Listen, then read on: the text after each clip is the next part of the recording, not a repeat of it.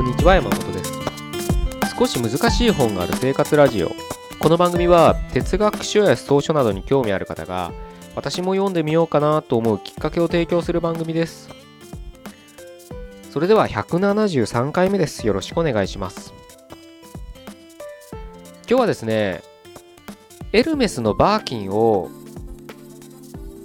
嫌味にならなく持つ方法をちょっと考えてみたいなと思います。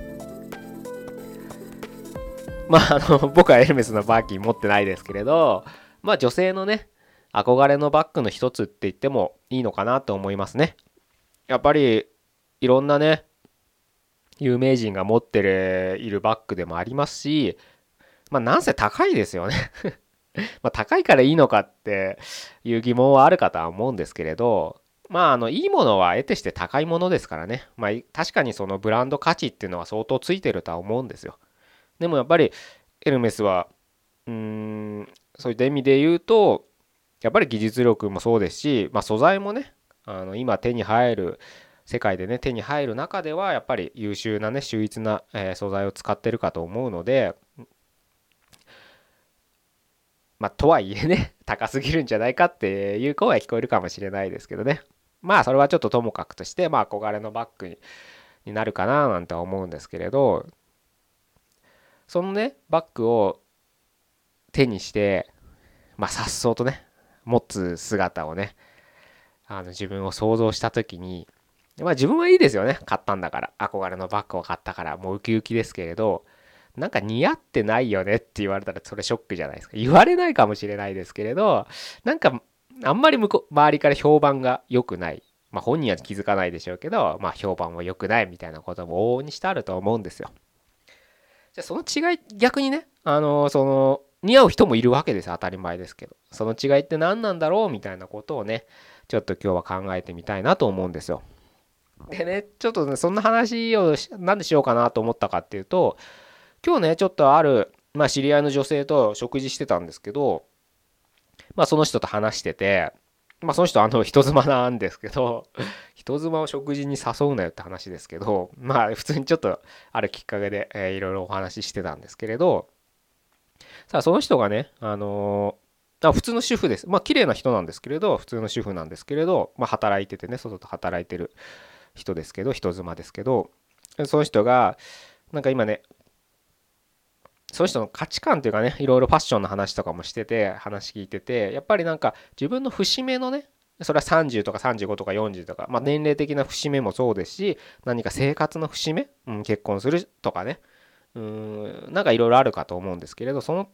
時になんか自分にご褒美じゃないけれどあの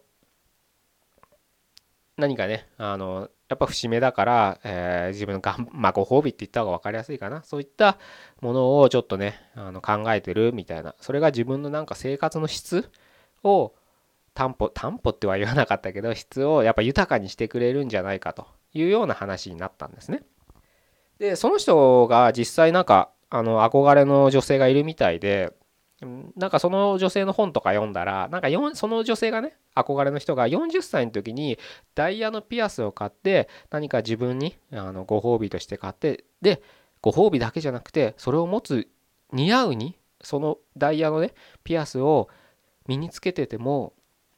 恥じない自分であるっていう次のステップへの頑張りにもなると思って奮発して買ったものがというのをなんか紹介してるようなエッセイ集だったらしいんですよ。でなんかそういう生き方いいななんて思って私もねあの次の誕生日の機会にはそういった何か欲しいなと思ってるんだなんて話しててあいいんじゃないみたいな話してて。でその人も年齢を重ねるにつれてファッションがだいぶ変わってきたっていうんですね。僕もねもうだいぶ長い付き合いなんですけどまあ落ち着いた、うん、あのすごい綺麗な女性になってるなっていうね、まあ、上から目線じゃなくて非常に美しい人だななんて思って見てるんですけれどあのうん、やっぱり女性、うん、言ってました、正直に。なんかあの、どんどん服のセンスとかも変わってきて、むしろ、えー、昔はやっぱりいろんなものが欲しかったけど、今は逆に絞ってるみたいな。断捨離じゃないけれど、本当に、うん、値段がいい高い低いとかじゃなくて自分に合う合わないとかあの着てて着心地がいいものとか素材ですよねそれはね。そういったものをベースにやっぱり選ぶようになってでそこの中でなんかうまくね女性はやっぱり着回しがうまいですよね。あのコーディネートって言ったらいいのかな。そういったところで楽しむようになってきたところでとこなんか最近そう思うんだみたいなこと言ってて。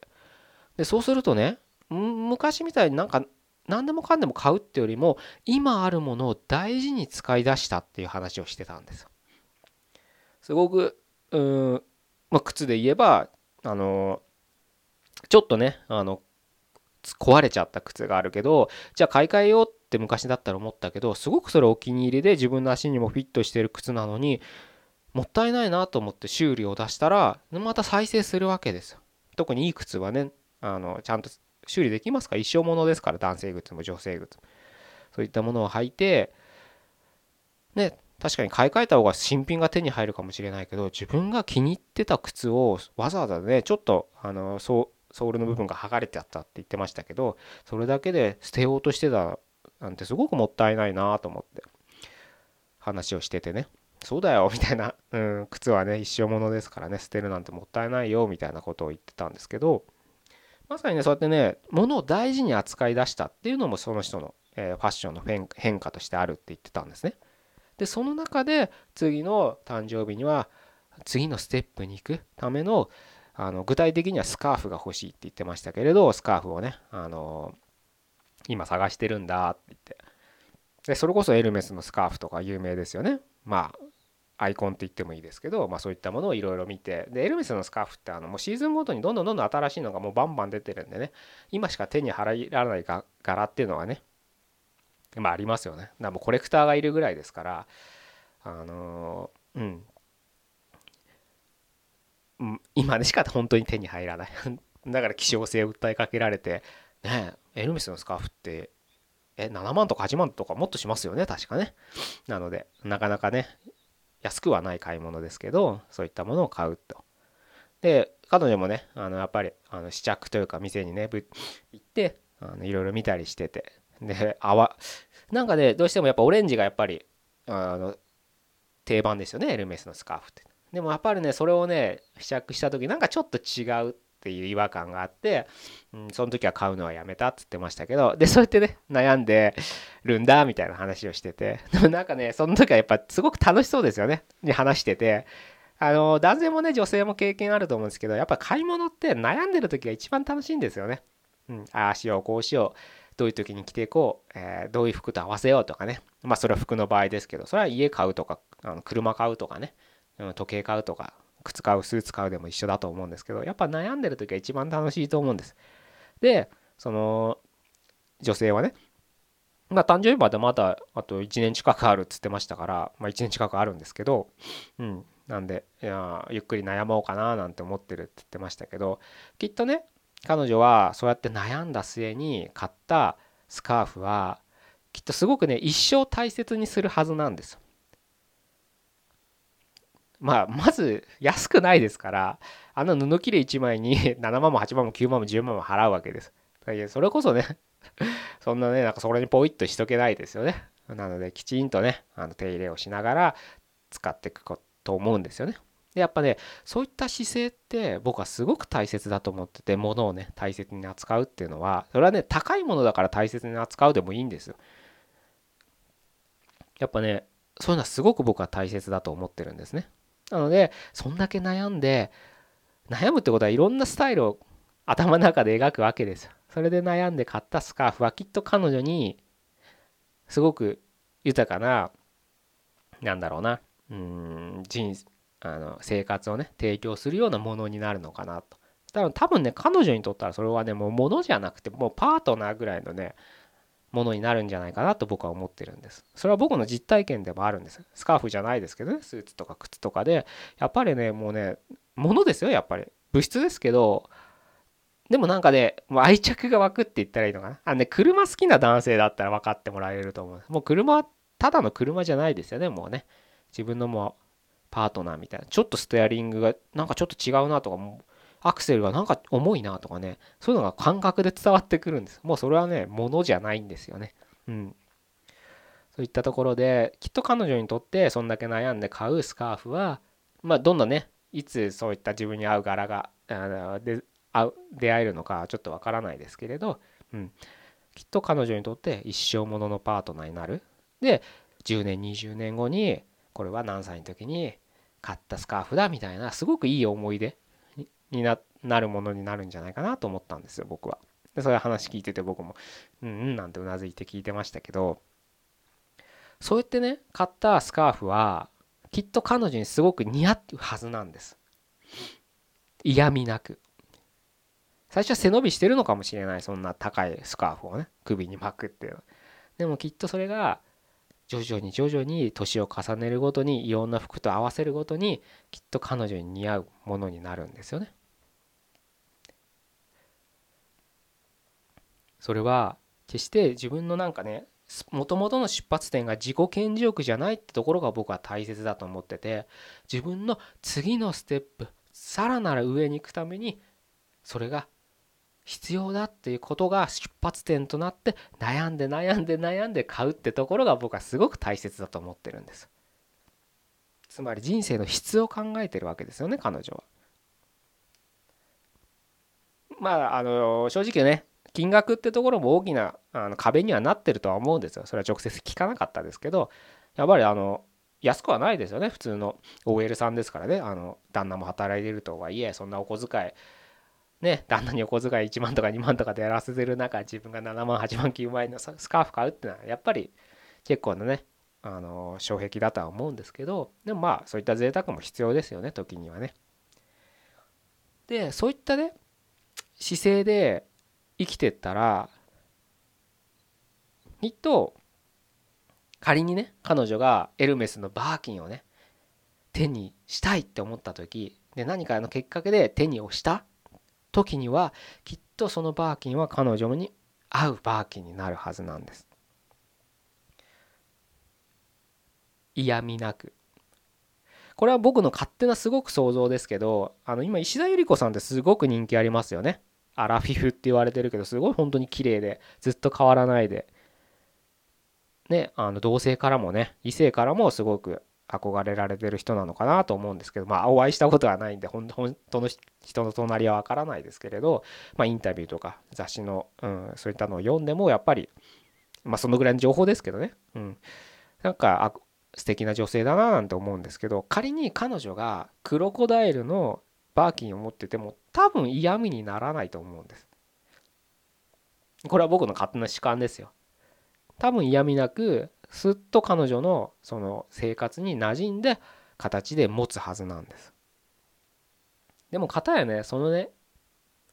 バッグを例えば、うん、ハイヒール桃子が持ってたら多分ああはなりたくないっていうの人が多いと思うんです。それはハイヒール桃子さんに失礼かもしれないんですけれど、まあ、ハイヒール桃子さんは具体的にはシャネルですけどねなんかあなんか高いバッグ持っててるけどああはなりたくないなっていうのがね多分多かれ少なかれあるはずなんです。その違いだと思うんです。そのねあの違いっていうのはなんか感覚あると思うんです。あ同じものを持ってるのになんか嫌味になる人ああはなりたい憧れられない人とあ素敵だなと思う人のこの感覚的な違いの僕は根源にはさっき言ったその僕のね知人の女性が悩んでたスカーフを買うかどうかのその出発点にあると思ってるんですね。同じものを持つんですけどなぜかでもまあもちろんうん元々は別にね他人の目なんか気にする必要はないとは思うんです。自分が欲しければ持つのもそれはそれで自由ですけれど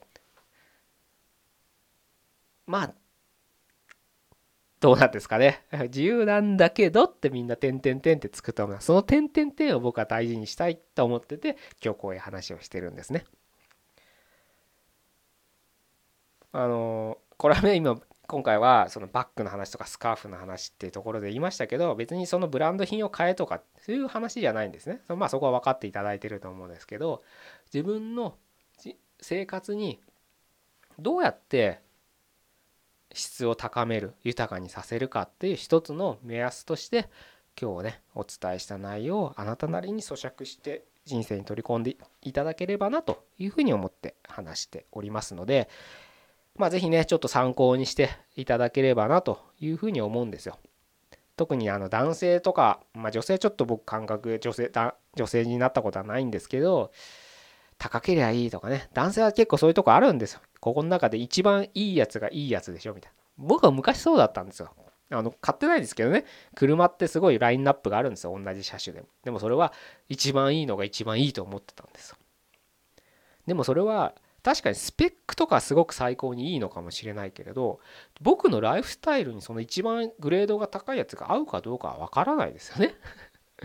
そういうことなんですそんなもうなんかね時速300キロとか出る車は